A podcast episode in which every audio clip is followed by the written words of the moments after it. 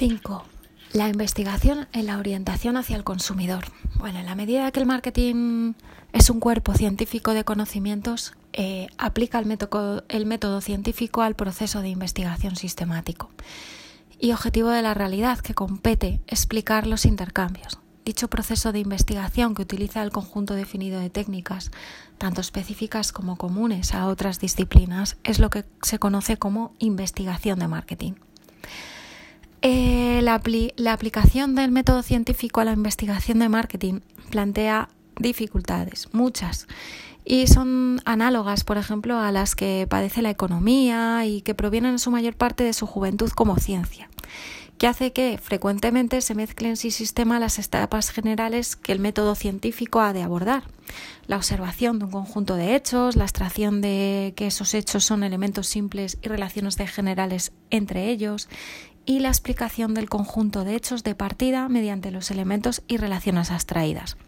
Pero además de las dificultades provenientes de su juventud, se dice a menudo que también la investigación en marketing como en todas las ciencias sociales, es compleja y a veces irrealizable, debido a que su objeto es cambiante, puesto que las leyes que rigen los intercambios de valores dependen del comportamiento humano.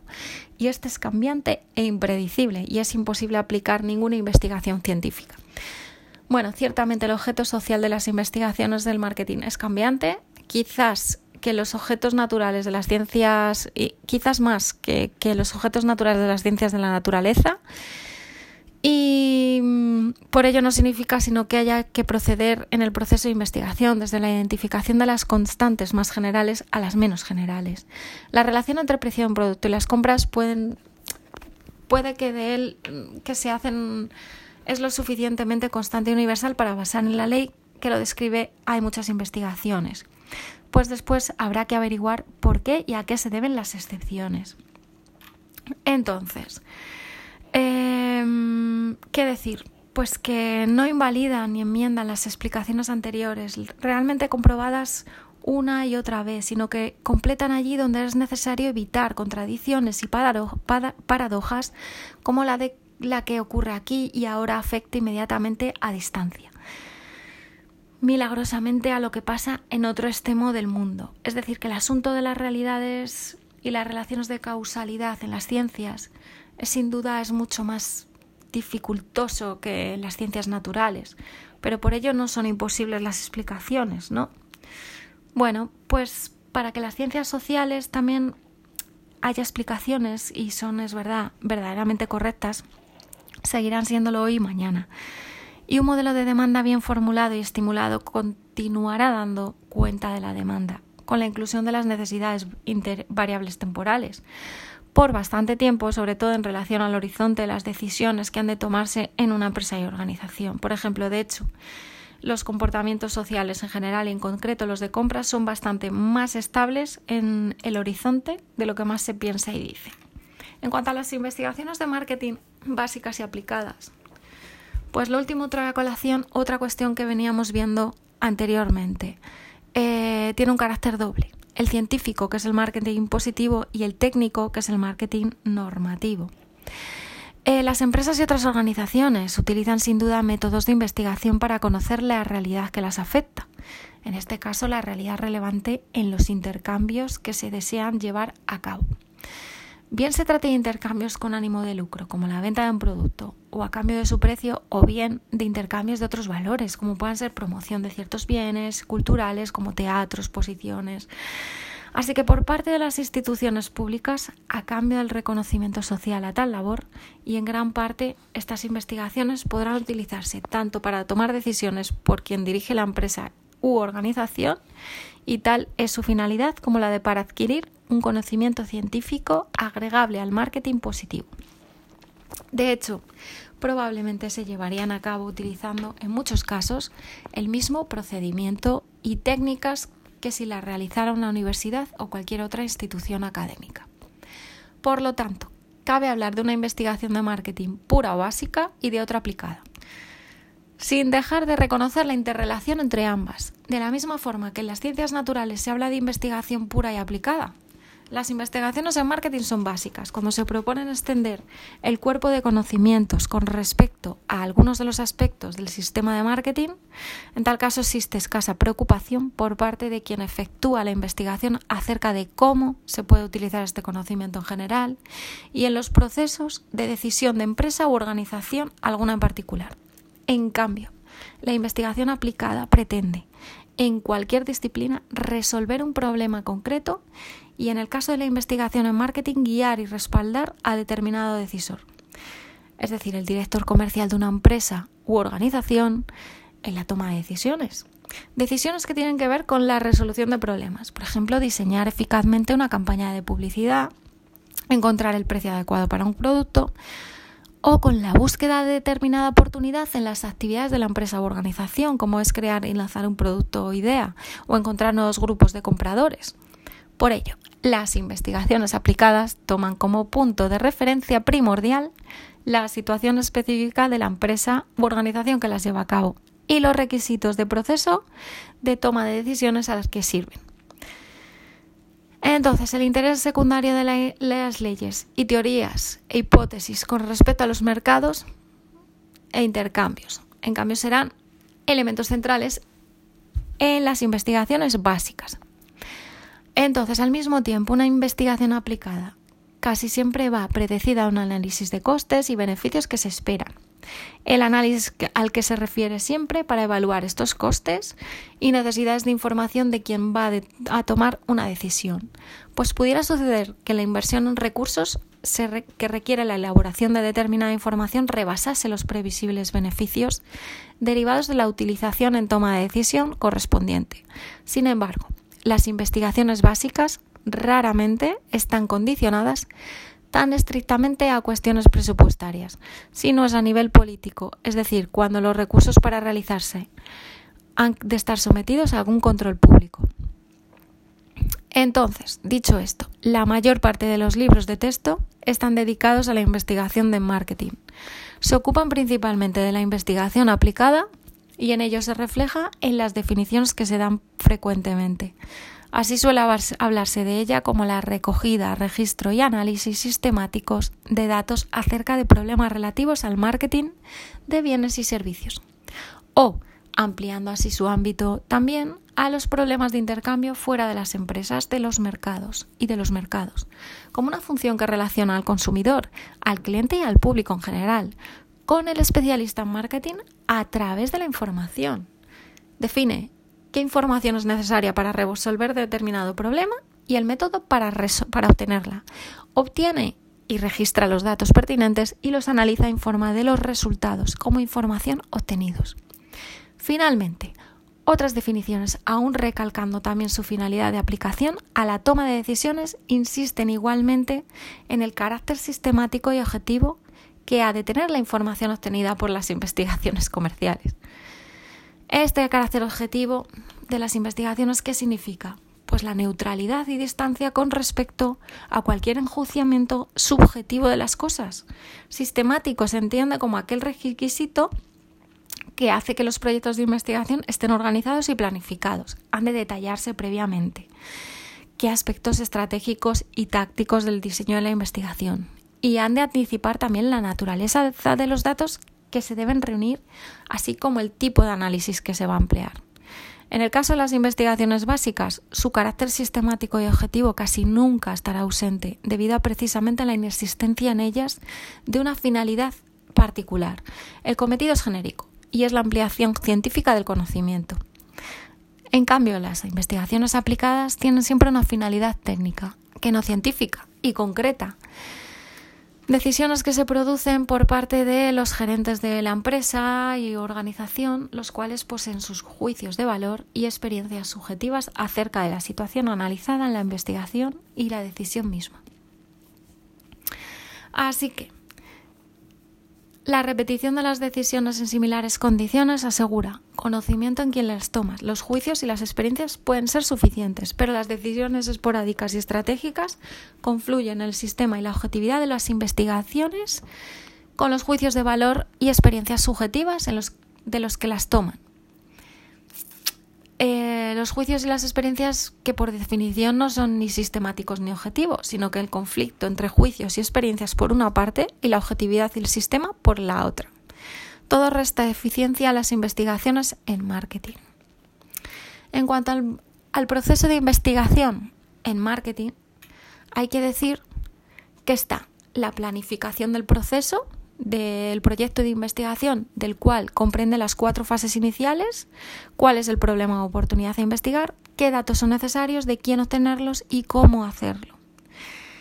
Otra cosa y cuestión es la recogida, registro y procesamiento de los datos incluidos en la fase quinta y finalmente el análisis de los datos y esta interpretación de la, de la información así obtenida y su presentación a los que han de tomar decisiones. ¿no?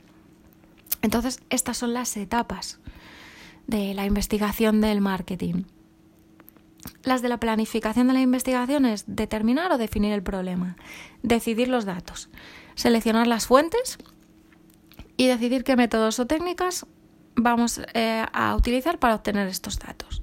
Y después ya de esta planificación es obtener, registrar y procesar estos datos, analizarlos y presentar los resultados de la investigación a los que decidan, ¿no? A los decisores.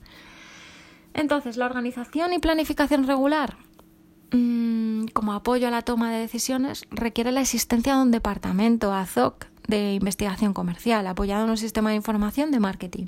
También denotado por las siglas en inglés MIS, dicho sistema es al mismo tiempo un subsistema del sistema de información para la gestión, el cual incluye, entre otros, al sistema de información contable, al sistema de información de producción también. O sea, contabilidad y producción. Y los sistemas de información de marketing en general son los de gestión y se han beneficiado notablemente de los avances registrados durante las últimas décadas en la aplicación de la tecnología informática a la dirección y administración de empresas y organizaciones. Entonces, ¿cómo vamos a hacer la planificación de la investigación? Pues muy fácil. Planificar supone fijar ciertos objetivos. Entonces, en el diseño de cualquier proyecto, antes hay que planificar cómo se va a llevar a cabo, qué es necesario investigar y con qué finalidad. Entonces, la finalidad está relacionada con cierto problema a resolver, diseñar eficazmente una campaña de publicidad o encontrar el precio adecuado para un producto o con la búsqueda de oportunidades en las actividades de la empresa o organización, crear y lanzar un nuevo producto o idea, encontrar nuevos grupos de compradores. Dichos problemas y oportunidades son precisamente los que originan la necesidad de tomar una decisión por alguien, el cual necesitará de un conocimiento de la situación que obtendrá como resultado de la investigación pertinente. Es decir, durante la planificación el proyecto de, investigación se realiza teniendo en cuenta tres criterios. Uno, las áreas de aplicación de la investigación. Otra, la forma en que se sirve de apoyo al proceso de decisión en la que se hace necesaria. El tipo mismo de diseño de la investigación que se quiere realizar. Evidentemente, estas tres dimensiones están en función de los objetivos concretos de la investigación, de los cuales dependen el resto de cuestiones a decidir durante la planificación del proyecto, datos necesarios, origen, método para, para obtenerlos. Y dicho esto, vemos las áreas de aplicación de las investigaciones de marketing. Las áreas de aplicación son numerosas y se pueden llevar a cabo investigar cuestiones relativas a los mercados, que es lógicamente el área fundamental de aplicación cuando se trata de actividades de marketing, llevadas a cabo por instituciones con ánimo de lucro. Entonces, algunas de las cuestiones propias de tal área de investigación es la cantidad de compras que realizan los compradores de, de este mercado, o que podían realizar, en el mejor de los casos. ¿Qué características tienen los consumidores y cuál comportamiento tienen como tales al comprar? Por ejemplo, si compran grandes cantidades del bien o lo compran de una sola vez o si compran casi siempre la misma marca o la cambian a menudo, si aprecian ciertos aspectos del producto más que otros o si algunas de las cuestiones anteriores es más importante en un grupo determinado de compradores o no. ¿Y cómo se reparten sus compras entre las diferentes marcas del mismo producto, si es que las hay?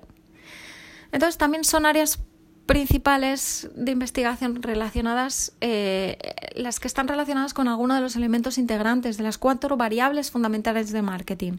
Unas con el producto, cuando son cuestiones a investigar en tal caso, entre otras cuál será la acogida de los consumidores y, qué darían a, un nuevo producto o marca, cuáles son las ventas previsibles del producto nuevo, qué parte de dichas ventas serían a compradores que antes consumían otra marca o otro producto, como es o va a ser apreciado por el mercado, o marca en relación a los competidores.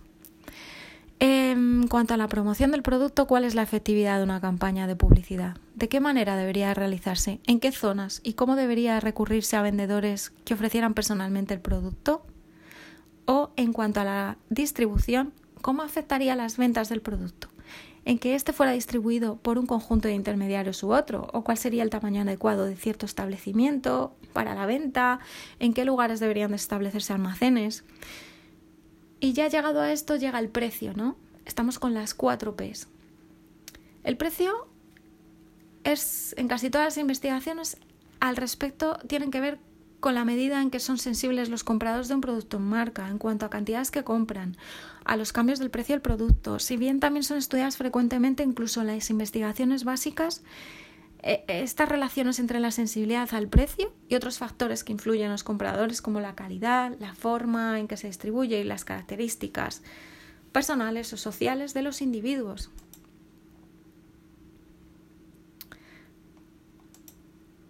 En cuanto a ver las formas de apoyo a la toma de decisiones, eh, tendríamos que estar pendientes de que la forma en las que se sirven de apoyo a la decisión para la cual suministran luego la información son eh, descubrir, reconocer y diagnosticar los propios problemas y oportunidades que requieran una decisión al respecto.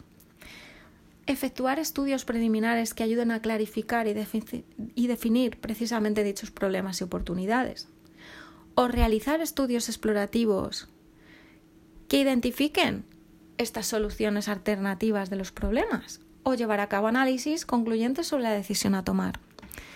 Entonces, en muchas ocasiones los problemas o oportunidades no han sido siquiera puestos de manifiesto o por los encargados de la gestión de marketing. Sin embargo, una forma de planificar la investigación eh, comercial, como ocurre con respecto a otras actividades directivas, es precisamente anticiparse a ello, descubriendo, reconociendo y diagnosticando las dificultades y las oportunidades. En el caso de las dificultades, la investigación anticipatoria tiene como finalidad evitar sus repercusiones negativas o reducirlas si ya han empezado a manifestarse. Así los estudios de supervisión de las acciones de la competencia pueden prevenir eh, la caída de las ventas propias, ¿no? O el estudio periódico de las preferencias de los compradores del producto. Puede anticipar cambios en los gustos negativos para la marca. O en el caso de las oportunidades, la finalidad es tratar de aprovecharlas óptimamente en interés de la empresa u organización de tal forma que al igual que en análisis de las preferencias de los compradores puede poner de manifiesto cambios negativos para una empresa. También puede revelar la existencia de necesidades insatisfechas o sugerir ideas o innovaciones o nuevos productos que si son explotados adecuadamente tendrán repercusiones muy positivas. Entonces, ¿qué supone esto? Pues que las investigaciones preliminares tienen lugar cuando la existencia de los problemas o oportunidades es conocida pero de forma insuficiente. Por tanto, el objetivo del estudio es en caso servir de primera aproximación en la clarificación y definición del problema u oportunidad. Y en el análisis de las circunstancias y factores son los que influyen en el mismo. Mientras que, por otro lado, las investigaciones exploratorias se planifican con objeto de encontrar fórmulas alternativas para solucionar el problema o los posibles cursos de acción a seguir en el caso de las oportunidades. En aquellas actuaciones y situaciones de gestión en las que los problemas que tengamos u oportunidades no solo es conocida y ya su existencia, sino también en los factores y circunstancias relevantes.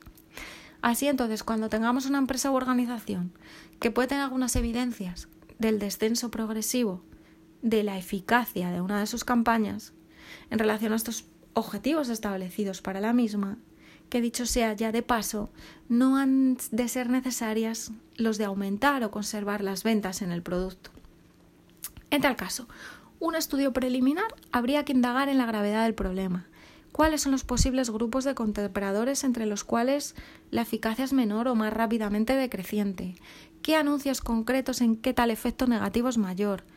Y si tales cosas fueran ya conocidas, un estudio exploratorio, en cambio, habría que buscar eh, nuevos anuncios o fórmulas publicitarias que sustituyan ya a las ineficaces, nuevos espacios televisivos, radiofónicos, donde habrían de insertarse los anuncios, o incluso podría efectuar mediante encuestas o pruebas en una universidad en una muestra de los destinatarios de la campaña. La selección de las tres o cuatro mejores alternativas entre todas, siempre. Entonces las investigaciones concluyentes tienen como lugar cuando una única información necesaria para tomar una decisión es la correspondiente a la evaluación precisa en términos de objetivos como quien ha de tomar una decisión de cada una de las alternativas de esta solución o de cada uno de los cursos de acción que previamente se hayan juzgado como mejores y más adecuados en la situación objeto de estudio o bien como consecuencia de un estudio exploratorio anterior. Entonces, cualquier otro proceso llevado a cabo por la gestión, en este ejemplo seguido hasta aquí, la campaña publicitada juzgadas como más adecuadas para determinar cuál de ellas influye y el modo más acorde a los objetivos de la empresa. En el comportamiento de, todo, de compras, eh, compradores y del producto. Entonces, tipos de diseños de las investigaciones. ¿Cómo son los tipos de diseños? Pues además del área de aplicación del momento de la toma de decisiones, la planificación de las investigaciones de marketing ha de tener en cuenta también diferentes tipos de diseños de investigación posibles y elegir alguno de ellos. Estos diseños se, se, se, entienden como estructuras generales o marcos de referencias que proveen las guías básicas para más adelante decidir todos los detalles de la investigación.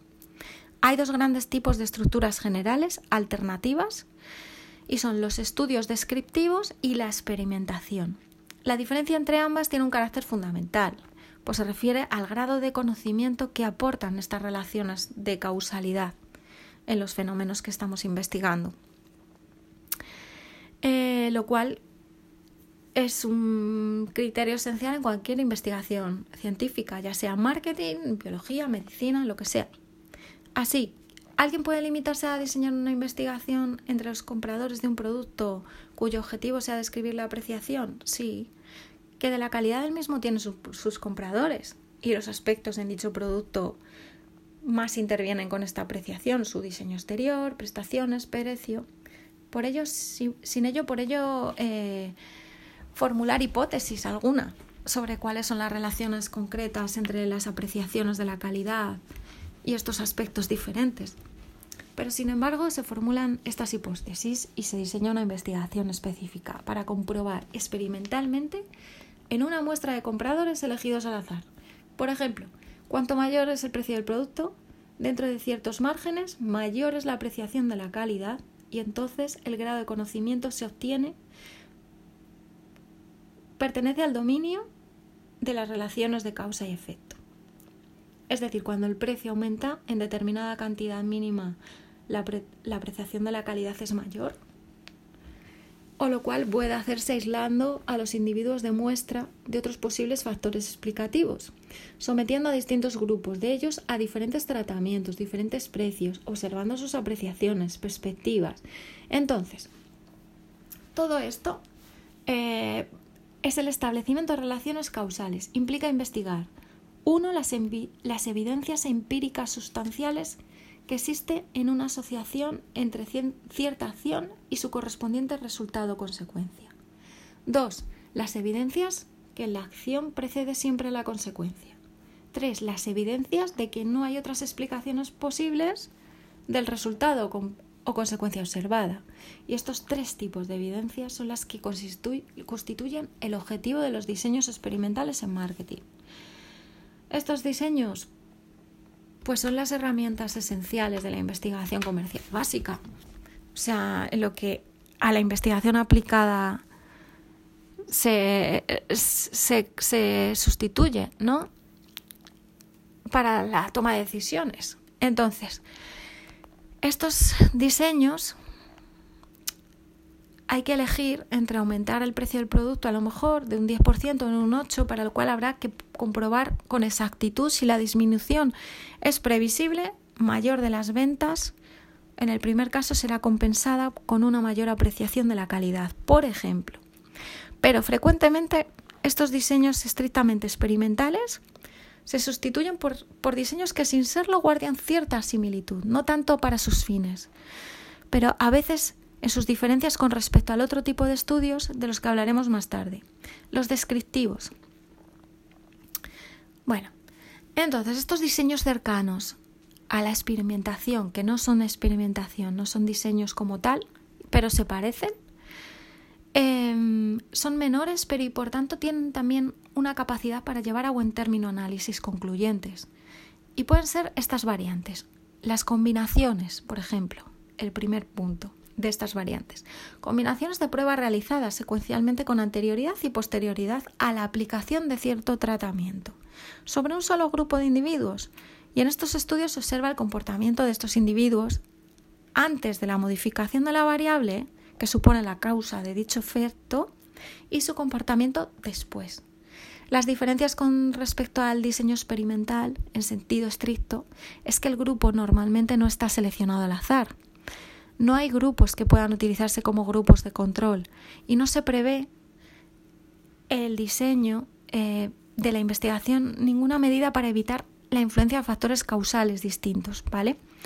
Pero con un diseño de este tipo podría analizarse la apreciación de un grupo de compradores sobre el cambio de envase de una bebida refrescante, dado que sería el único grupo investigado.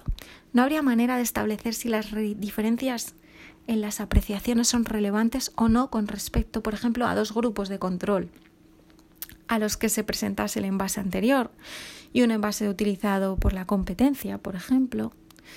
Eh, además, la realización de un único experimento impediría comprobar si otros factores relativos al producto y no controlados en el experimento, como el precio, si influyen en estas apreciaciones del envase o si estas varían repetidas presentaciones del envase. Vale, otra variante es la de los estudios longitudinales, en los que se realizan múltiples observaciones de cierto fenómeno a lo largo del tiempo. Constituye la obtención de una serie temporal, con el objetivo de supervisar y controlar este fenómeno. Recuérdese que este era el primer tipo de investigaciones mencionado más arriba, con respecto en qué forma apoyaban estas al proceso de decisión, como es el caso, por ejemplo, del registro secuencial en el tiempo de las ventas mensuales de un producto obtenidas por áreas geográficas, por áreas geográficas y las marcas. Pero a veces la finalidad de estos estudios longitudinales se aproxima más a lo de los estudios puramente causales. Mm, como ocurre cuando pongamos por caso una empresa registra las compras de un producto por los consumidores durante sucesivos periodos en el transcurso de los cuales han venido llevando a cabo diferentes promociones de ventas. En tales casos, el estudio longitudinal no solo viene, eh, obtiene registros sucesivos de la variable de interés, las ventas, por ejemplo, sino que también tiene su coincidencia temporal con la supuesta variable causal, las promociones de las ventas. La limitación de este proceder radica en que no existen garantías metodológicas de que se registren conjuntamente con la variable de interés todas las variables relevantes para su explicación. Es decir, durante dos periodos registrados pueden haber convivido otras actividades comerciales propias y ajenas, además de estas promociones que hayan influido en el comportamiento. Otra variable son los estudios diferidos de comparación de grupos, en los que después de utilizar cierta variable comercial, por ejemplo una campaña publicitaria que tiene lugar en una única zona geográfica, utilizando medios de comunicación locales, por ejemplo, se realizan observaciones en dos grupos diferentes, en uno que ha sido sometido al tratamiento de dicha variable, por ejemplo una muestra de consumidores de la zona geográfica donde se realizó la campaña, y otro de control, sobre el que no se aplicó ningún tratamiento comercial, una muestra de consumidores del producto residentes en cualquier otra zona. La comparación de los resultados permite obtener cierta información sobre los efectos de este tratamiento comercial. ¿Qué inconveniente tiene? que dado que los grupos son elegidos a posteriori, de acuerdo con qué individuos fueron expuestos y cuáles no, no hay garantías sobre la aleatoriedad, o sea, que sea aleatorio en la obtención de la muestra. Es decir, la selección de la misma se hace con un criterio, el de la variable de objeto de estudio, sobre el cual los individuos de los dos grupos podían diferir incluso antes de realizarse el tratamiento. Así, si los consumidores de la zona que fue expuesta con la publicidad eran antes de ser realizada la prueba atípicamente insensibles a los mensajes publicitarios, en general la comparación con el grupo de control sugeriría una escasa efectividad que la de la campaña realizada, en cuanto que en realidad se trata de una diferencia entre ambos grupos con respecto a la variante publicitaria, que ya existía con anterioridad. Otra variable em, es la simulación del problema objeto de investigación. Una simulación es una imitación ¿no? o reproducción artificial de esta simulación del mundo real. Esta simulación se hace como, como todos los modelos, simplificación de la situación real en cuanto al número de variables y a la relación entre, entre estas. Así si una empresa eh, podrá obtener datos de una muestra de los compradores del producto, tanto propio como el ofrecido por otras marcas competidoras, y tratar de representar en un modelo las preferencias de los individuos que tienen por cada una de estas características y aspectos del producto, prestaciones, diseño, precio, una vez construido este modelo, se podrían simular distintas combinaciones de estas características a distintos niveles. Un precio más bajo con un diseño más informal, unas prestaciones mayores con un precio más alto, etc. Y evaluar los resultados previsibles sobre las ventas del producto de las distintas alternativas. Lo que hace de la simulación un método de investigación en sí mismo es diferente de la utilización común de los modelos explicativos. Es decir, el modelo de representación no ha de tener necesariamente su origen en una relación causal propuesta para el fenómeno estudiado. Puede incluso incorporar variables que no son medidas directamente, pero sobre cuales el decisor tiene cierto conocimiento empírico previo. En la simulación, el modelo puede construirse también mediante aproximaciones sucesivas a partir de cierto conocimiento heurístico del fenómeno o se puede impartir un estudio longitudinal y emplear una serie temporal en el obtenida. En cualquier caso, la simulación requiere la utilización intensiva de los métodos numéricos para el establecimiento, bajo diferentes hipótesis de la relación entre variables consideradas.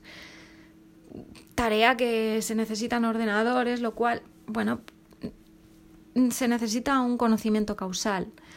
Em, ha de buscarse mediante la realización de verdaderas investigaciones experimentales. ¿Vale? Puede ser costoso y difícil. Eh, junto a la experimentación y sus variables, otra categoría general de los diseños de investigación la constituyen los estudios descriptivos, es decir, los planificados con el objetivo que ha de conseguir las descripciones, Em, sin demostración, ¿no? que se ha de aplicar sin demostración o establecimiento, los estudios descriptivos dados su menor coste relativa a la facilidad de realización y que son utilizados con mayor frecuencia que los, con más frecuencia que los estudios experimentales de las investigaciones aplicadas, tanto en el carácter preliminar o exploratorio como en los concluyentes. Es decir, este tipo de investigación descriptiva más, entendido, más extendido es el llamado sección cruzada, el cual tiene como fin obtener una imagen o representación del fenómeno estudiado en cierto momento temporal mediante la recogida de datos de diferentes aspectos de dicho fenómeno en este momento así como la descripción de cómo es actualmente apreciado un producto en relación a los productos de los competidores en diferentes zonas geográficas del mercado y en distintos grupos de compradores, constituye un estudio de sección cruzada, pues se realiza con datos obtenidos de una sección transversal por contraposición a una longitudinal o temporal del fenómeno estudiado. Bueno, muchas decisiones de la gestión, la mera descripción del fenómeno es suficiente para determinar y definir el problema y señalar las distintas alternativas existentes, fases preliminar y exploratoria del proceso de decisión, pudiendo completarse ocasionalmente el estudio descriptivo con una investigación de mayor profundidad que permita obtener información concluyente para la última etapa decisoria.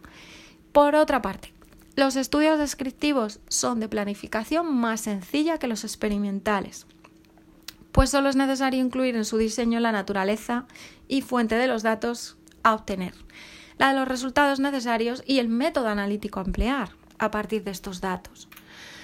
Así que, por ejemplo, esto es el ejemplo de las apreciaciones de los consumidores acerca de los distintos productos competidores citado más arriba. Se trataría de determinar el tamaño y método de selección de la muestra de compradores, los datos a obtener, etc. Una ordenación de las marcas por pares de productos de mayor a menor similitud entre los componentes de cada par, por ejemplo, y la forma de hacerlo, una encuesta telefónica, por correo, no sé, la técnica estadística adecuada para analizar estos datos obtenidos y el tipo de descripción deseada de dichas apreciaciones relativas, por ejemplo, la relación de las distintas marcas en función de la similitud con que son apreciadas al mercado.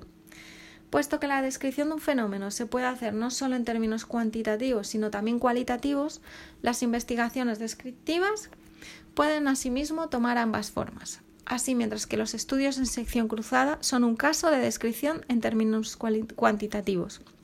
Las llamadas técnicas de grupos, pretender obtener información cualitativa mediante entrevistas personales, exhaustivas y directas de grupos pequeños de individuos, normalmente consumidores del producto, en las cuales se estimula la conversación fluida sobre las experiencias, opiniones de los integrantes del grupo y que eh, es por tanto un tipo de investigación esencialmente exploratorio y preliminar, y preliminar tendente sobre todo a poner de manifiesto problemas u oportunidades, pero ineficaz como investigación concluyente en cualquier decisión. La planificación de un estudio de grupos de esta naturaleza incluye poco más que los objetivos informativos que se pretenden llevándola a cabo.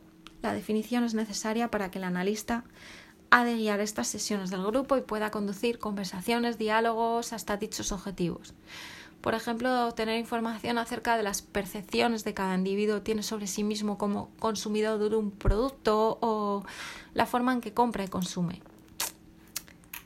Datos que tenemos que obtener. Pues eh, la planificación de la investigación necesita seleccionar los datos que ha de obtener para llevar a cabo. Pues, pues ¿cuáles son? Eh, la función de los resultados informativos. ¿no? En las ciencias sociales en general y en el marketing en particular se utilizan datos factuales, es decir, distintas medidas de los aspectos de los fenómenos que concurren. En la realidad comercial han de ser datos demográficos, socioeconómicos, personales o datos acerca de los comportamientos, conductas y hábitos observables de los individuos que intervienen en los procesos de intercambio, la edad, la renta o si fuma o no. O si pasa sus vacaciones en la playa o el campo. Son ejemplos de este tipo también.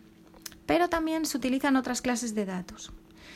Conocimientos e información que los individuos tienen sobre el fenómeno sujeto a estudio. Por ejemplo, su conocimiento de las distintas marcas que fabrican un producto. Opiniones o actitudes o creencias que mantienen sobre este fenómeno. Por ejemplo, sus preferencias entre las distintas marcas o las similitudes que creen entre ellas. Las intenciones o propósitos acerca del fenómeno. Por ejemplo, si consumía semanalmente más de cierto producto o si éste bajará ligeramente de precio. O las razones y motivaciones que los individuos ofrecen en sus comportamientos observables.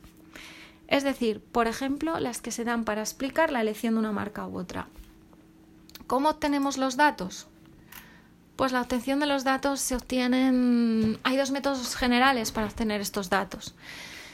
El recurso a fuentes primarias y el recurso a fuentes secundarias. Las fuentes primarias las que proveen de datos ad hoc, es decir, obtenidos intencionalmente para la investigación que ha sido planificada, incluyendo como requisito la obtención de estos datos y no de otros.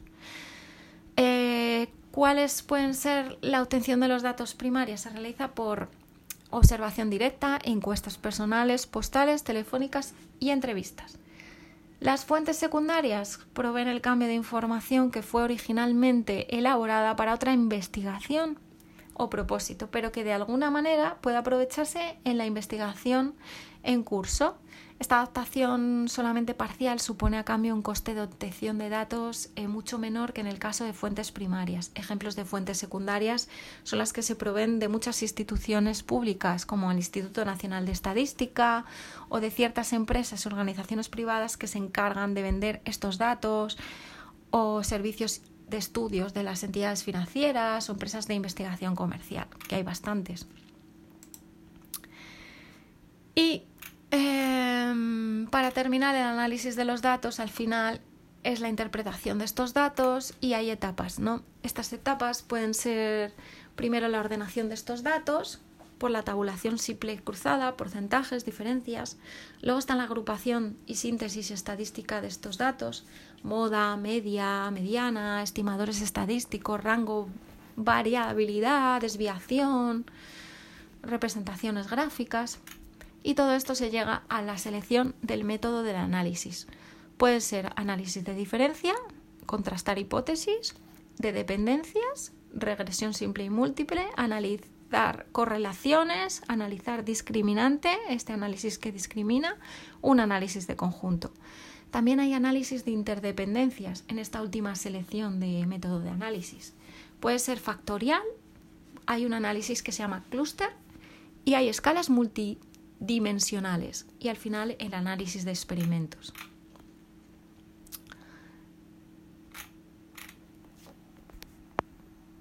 Vale, en esta eh, técnica más compleja, en la selección del método de análisis, pues eso, está la escala de medición, ¿no? Eh, la escala de medición es la de los datos empleada, que puede ser métrica o no métrica. Pueden ser escalas eh, numéricas, cualitativas, y hay diferentes modalidades. Escalas nominales, que utilizan calificaciones como favorable o no favorable, bueno o malo las hay ordinales, que se ordena un orden de preferencia para clasificar, como por ejemplo las diferentes marcas de un producto, las características. La escala ordinal evidentemente se vale de números ordinales, por lo que no hay grados intermedios, el primero, el segundo. Bueno, las escalas de intervalos se utiliza una métrica de intervalos uniformes en la que no existe sin embargo un origen o cero métrico de la escala, siendo este fijado, no, sino que se hacen diferencias, se, obtienen, se pueden obtener diferentes valores ¿no? estadísticos, diferencias, medias, variancias, pero no para realizar operaciones aritméticas directamente, sino intervalos. Em, el número de variables analizadas se dice a cuando se habla de métodos de análisis como mono, univariantes, en la que la única variable es analizada, o métodos bivariantes, que hay dos variables analizadas, la asociación o correlación entre ambas, y los métodos multivariantes, que analizan eh, las relaciones simultáneas entre tres o más variables, ¿no? Y la dependencia versus interdependencia entre las variables, que está entroncado con el número de variables que hace referencia al modo de relación entre las mismas cuando hay más de una. Este método de análisis tiene como objetivo eh, poner de manifiesto pues la interrelación de la dependencia de una o más variables dependientes. Si en cambio pretende descubrir relaciones de interdependencia entre variables, no cabe hablar en tal caso de variables dependientes o independientes. Es un método de análisis de interdependencias y hay algunos más usuales que otros.